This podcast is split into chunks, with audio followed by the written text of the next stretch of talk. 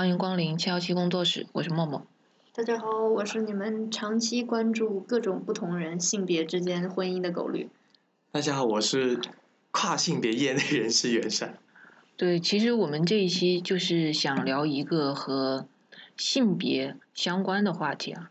嗯，就是前段时间我们有看到一个新闻啊，说是杭州有一个男生，然后他已经结婚一年了，但是。呃，就是老婆一直没怀孕嘛，后来两个人去医院检查，结果后来发现呢，这个所谓的男生，他其实在染色体方面他是一个女性，当然就是没有办法跟他的妻子生育小孩嘛。其实当时我们看到这个新闻，就有想到说，在一定程度上，这可不可以说是在中国现在的法律体制下的同性婚姻，就是同性打个引号。其实吧，我自己的观察哈，这并不是中国第一个同性婚姻。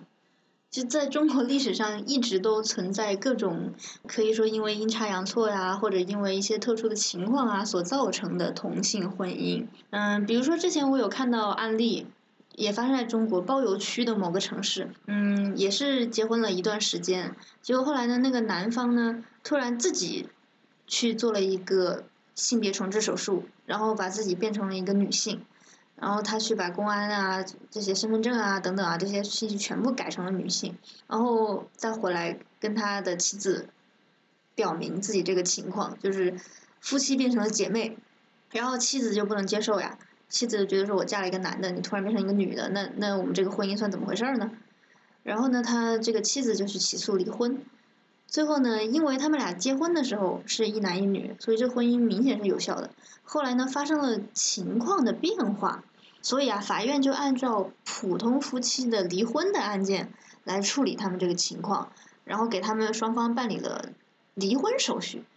呃，也就是说呢，中国同性两个同性结婚这个事儿应该没有哈，至少在我知道的范围内没有。但是两个同性离婚这个事儿，它其实早就存在。那我们当时也开过脑洞，就是假设这个女方可以接受自己的丈夫变成了自己的姐姐，那如果可以接受，然后他们俩不去打离婚官司的话，那中国的不管是民政局还是司法部门啊，还是等等啊，各个部门都不可能说强迫他们俩离婚。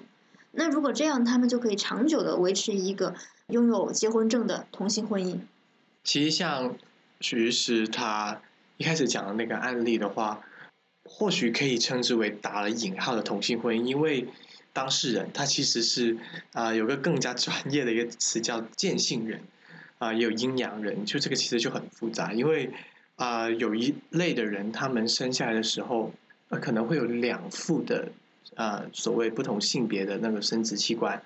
然后有一些呢可能在很小的时候他的父母就为他做了这样的一个医疗决定，把其中一副给拿掉了，而有一些可能。因为医生他可能并不一定检查出来，然后就一直没有管他，就是其实是长期有这么一个群体的存在。我觉得这也是个很有意思。就当科学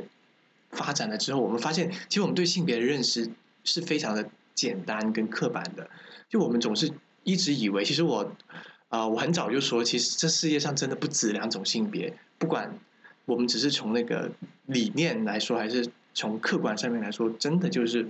存在的另外一种可能性，就是见性，但还有别的可能性哈。但见性是一个非常非常啊多人会忽略的这样的一种性别的存在。所以，其实当我们的婚姻在考虑的时候，其实只考虑了一男跟一女，其实没有考虑到像刚刚啊那位当事人的情况。其实，在啊很多国家都有这样的情况出现过，包括呃在别的地区也有过，比如说之前香港也有发生过类似的这种案件。其实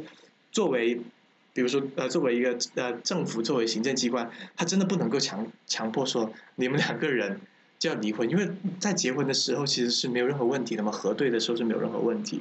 然后只是后面检查发现哦，原来是这么一个情况，两个人其实也有感情基础，也没说要掰了，那他们就有这个权利可以一起生活下去。那我觉得这就会产生一个很有意思的一个迷思，就是会不会有人？呃，用这样的一种方式啊，来去，或者是不能这么说吧，就是会不会有人啊？因为我以前小时候有开过这样的脑洞，我看过一趟节目，在台湾的，就是有一个男生，他是一个 gay，他其实是一个 gay，然后呢，他为了啊跟另外一个男生在一起，然后他就开始变装，甚至想要去变性。后面的话啊，他爸爸就出来跟他说：“你不要再这样子下去了，然后你你这样子的话是得不到爱情的。”因为她男呃她男朋友知道了，她她一开始瞒着她男朋友，她男朋友不知道她原来是男生。然后知道之后就跟他分手了，反正就闹了这么一出，闹去就是一一趟情感节目吧。我当时我其实我自己也在想，哎，那如果我想要跟男生在一起的话，我可不可以通过变性的方式来做到？我说这种情况就是另外一种情况，就是啊，我可能是个 gay，但我没有办法跟自己男朋友在一起，我通过变性的方式后跟我自己的伴侣在一起。但是啊，我后面就会在想，那。好像成本挺大的，而且对方会不会因为我变了之后就可能不爱我了？虽然我们能结婚，但他可能就没办法跟我在一起。我我我我我有听过这样的一个案例，就是有一对 couple，一男一女哈是，在美国他们在一起，然后后面那个丈她丈夫发现原来我是啊是一个女生，而且我也喜欢女生，他就跟他老婆说：“你能支持我吗？”我在身边就有这样的朋友，他们原本就是一对很普通异性恋伴侣。后面那个男的发现自己是一个跨性别，他问他女朋友：“你能继续跟我在一起吗？”他也是喜欢他女朋友的，你愿意跟我继续在一起吗？他女朋友就很犯难，就其实有点像晴天霹雳一样，就是被拉拉，你知道吗？那种感觉。我在想，如果自己，比如说我，比如说我的男朋友哪一天跟我说他想要变的话，我感觉我自己可能也会有点迷惑。我我我真的不知道这个当事人，就像啊。刚刚徐师说那个案件当中，当事人他是怎么样的一个感受？我觉得你讲的跟我们开始讲的其实是两种情况。你讲的其实他最后还是会落入到就是异性婚姻。对，因为你不管是说两个男生还是两个女生，他中间有一方变的话，他们最后还是会变成异性嘛。但是我跟狗狗其实我们刚刚讲的就是说，如果我已经走进了婚姻之后，但是有一方的性别发生了改变，那么。其实它就是会变成一个就看起来是合法的同性婚姻了嘛。然后我觉得这个有意思的事情是因为，就是如果那两个人还会继续走下去的话，他就是从婚姻的内部，然后破坏了婚姻的这个规定。是，其实我们日常的这个生活中，我们认为的婚姻可能都是什么一男一女啊、白头偕老啊、基于爱情啊什么之类的。但是其实，在我们这个社会上，本来也存在很多。跟我们传统的这个婚姻制度不那么相符的婚姻，然后人家也过得好好的。比如说之前，嗯，我知道有一群做行婚这方面推动的朋友，他们就组建了一个非常有意思的家庭，就是比如说有五六个拉拉关系非常好，然后呢，另外又有五六个 gay 互相关系非常好，可能是三对儿啊什么之类的，然后他们就互相排列组合的结婚，都是行婚，行婚完了之后呢，能够彼此的打掩护。嗯，然后他们像这样生活其实也挺不错的。就实际上，实际上他们是在同一个小区，然后买了若干个邻相邻的房子，互相是邻居的关系。如果谁的家长要来，他们就按照行婚的这个关系居住；如果没有人的家长来，他们就按照这个同性伴侣的关系一对儿一对儿的住。然后呢，一群人就像一个很大的家族一样。比如说他们逢年过节，就这十几个人就可以一块儿吃饭。或者一块儿出去旅个游呀，什么之类的。他们这个在其实从法律上法律的角度来讲呢，彼此之间也是有关系的。然后从这个感情的角度来讲呢，彼此之间也是有关系的，也能很好的生活在一起。我觉得这也是一种很有意思的实践。我记得有部电影有点类似你的情况，挺有意思，是吴君如演的，叫做《德贤饮茶》，就在那。是德贤炒饭吗？啊，德贤炒饭。就德贤炒饭里面的话，那个吴君如，她是她应该是一个。Bisexual 是一个双性恋，然后他就帮自己的 gay 的姐妹，啊，因为他他 gay 的姐妹找的男朋友是外国人，他们在香港没有那个居留权，然后呢，吴君如在里面就跟他的那个 gay 蜜的男朋友假结婚，然后假结婚之后就帮他那个 gay 蜜男朋友申请到了居留权的签证，签证拿拿了之后的话再去离婚这样子，就是还挺有意思，就婚姻的话就被大家这么玩转起来了，就是。婚姻的话，呃，但你你说，其实大家都是一家人，就毕竟有过那么一层关系了啊。我自己其实也会觉得，我我曾经有跟我自自己的一些姐妹也开过玩笑，说如果啊我们彼此都找不到男人，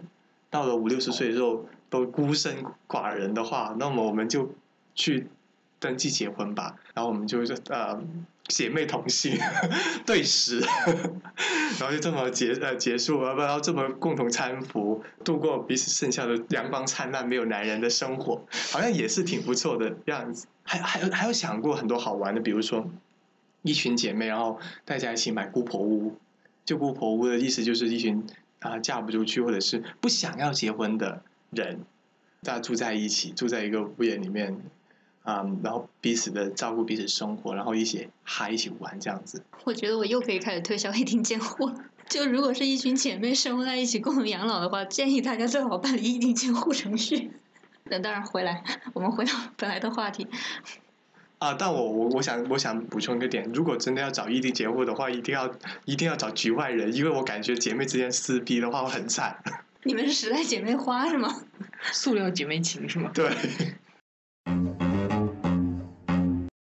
那其实刚刚狗狗提到异定监护啊，我们之前有提过很多异定监护，其实都是作用于伴侣双方嘛，也就是两个人的。可能有提过那个多人，但是提的不多。那要不你再介绍一下？比如说我们就是有比较多的人的话，然后想一起办异定监护，怎么样来办呢？如果组团养老的形式的话，有几种不同的操作吧。首先第一种操作就是比较常规的设顺位嘛。比如说我们现在要五个人组团养老，那剩下四个人就是我的第一二三四顺位的监护人，然后第一个呃先行使监护权，然后如果第一个也不行了，第二个来就依次往下推嘛，这是一种比较常见的。嗯，第二种可以按功能分工，比如说我们还是五个人互相那个养老，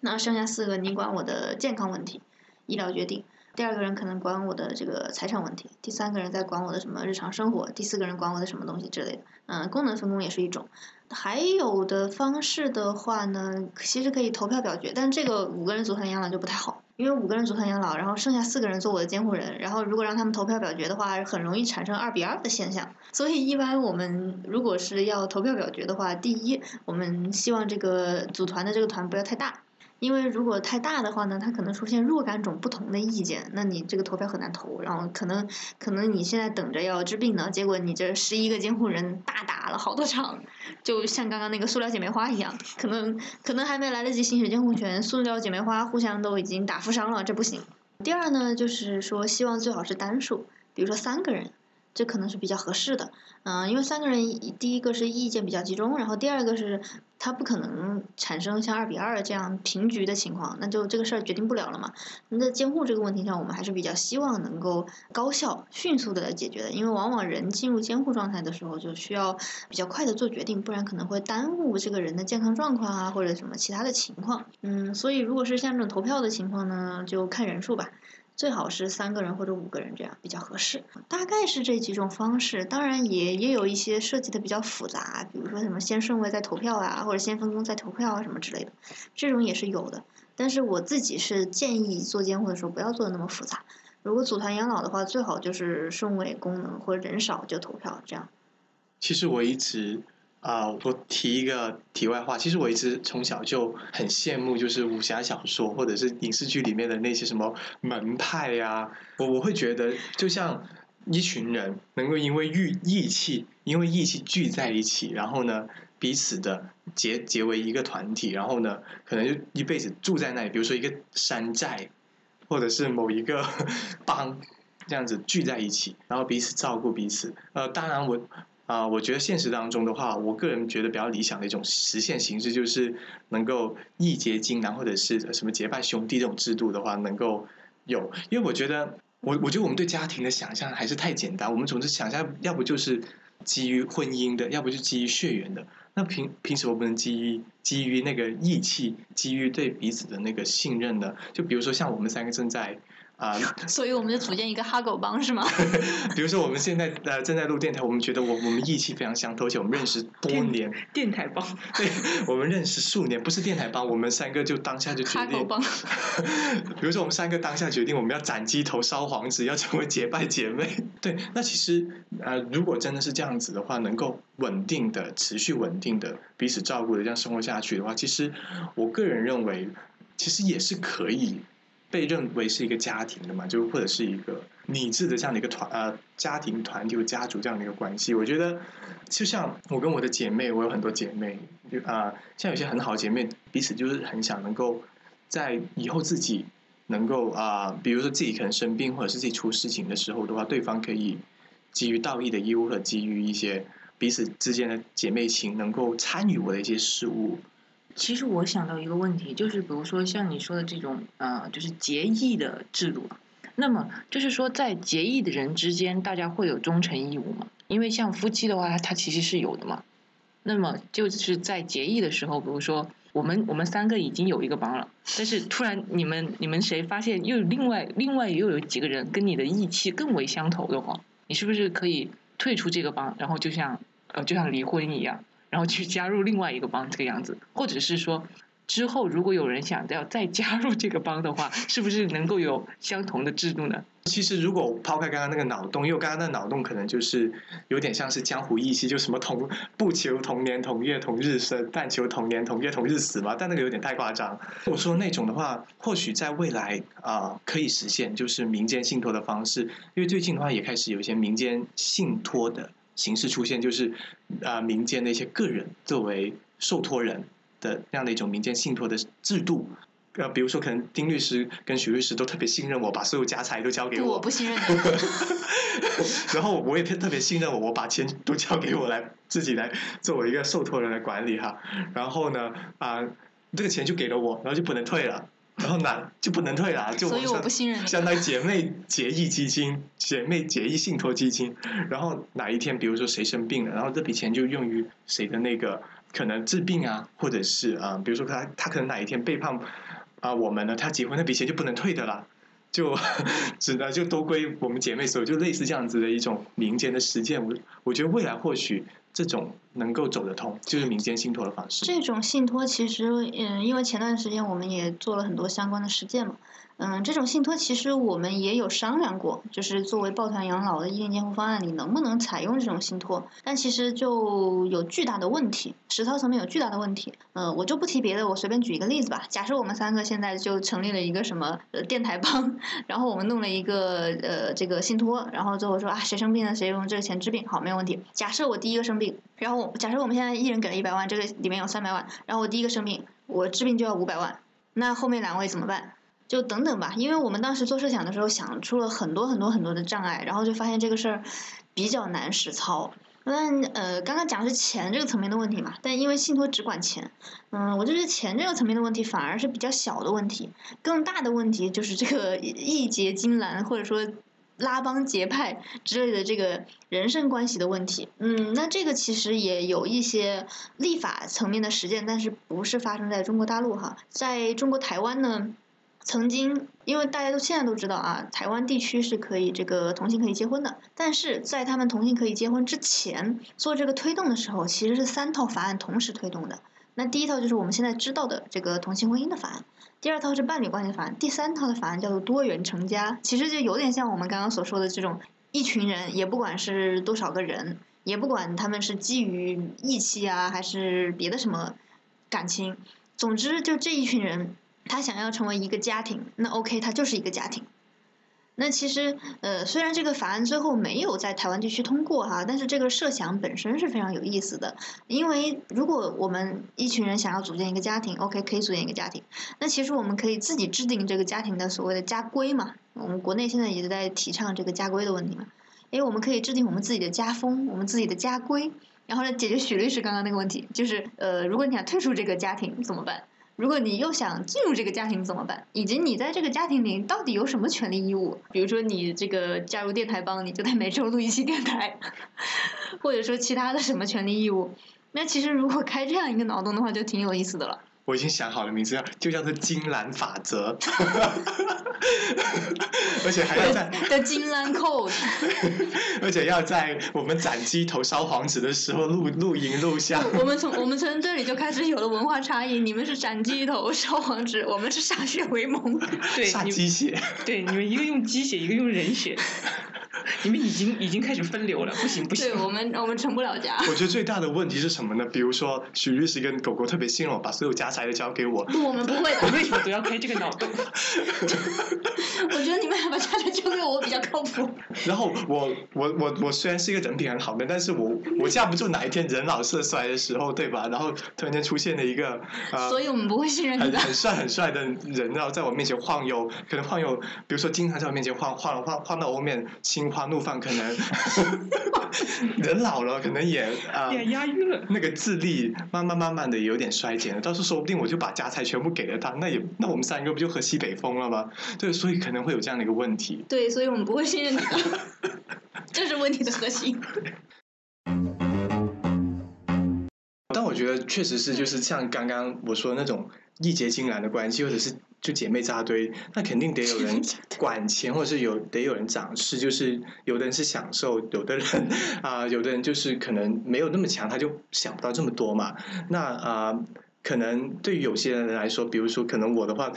更懂得把怎么把钱投资在感情生活上面，所以没有开玩笑，就是我会觉得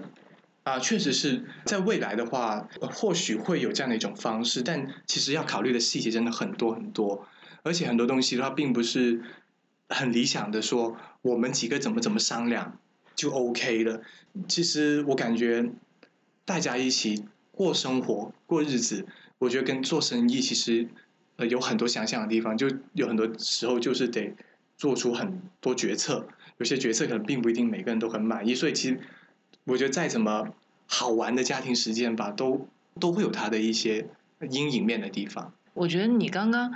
那个有一个问题是在于，你觉得会一定是一个人来管钱，或者是这个家庭里的谁？但是我是觉得，如果有这个制度，我们可以把钱放在某一个呃理财的机构啊，或者是什么地方，并不是说一定要某个人来掌管某一个方面的大权的这个样子。而且我觉得还有一个问题是，为什么多元成家，大家就一定要把财产放在一块儿？也有可能，就哪怕是婚姻关系，也可以 A A 制啊，也可以分别财产制嘛。那在多元成家的这个范围内，我们也可以各自有各自的财产，这也是一个问题。就是多元成家的这个紧密度到底有多紧密？我们是什么事儿都要一块儿，还是说我们有各自的空间，只在某一个范围一块儿？比如说我们电台方就只有录电台的时候在一块儿。因为我个人的设想可能还有点有点像参照灭绝师太的峨眉派一样，就是有个掌门主管一切，然后其他的小妹就呃在旁边支持，开个玩笑，开个玩笑。放心，我们不会让你当掌门的。你这一期的核心思想就是希望我们把钱给你，我告诉你不可能。然后做小妹做一个掌门我做小妹，没有，因为我很崇拜灭绝师太。踏千山天高海阔中，静看风转动，云起暗涌。屠龍倚天，一秒斩清空。世上雖經風雪萬重，情义最終兩者不會相容，在我生命中。何日那處去追我舊時夢？萬載千世誰狂湧？號令世間天贊助，誰能去分正邪？從一而终，名利悄然流過，怎帶進萬載千世谁狂湧？號令世间天贊助，誰能去分正邪？从一而终，名利悄然流过，怎带进梦中？仇恨纵然沉重。something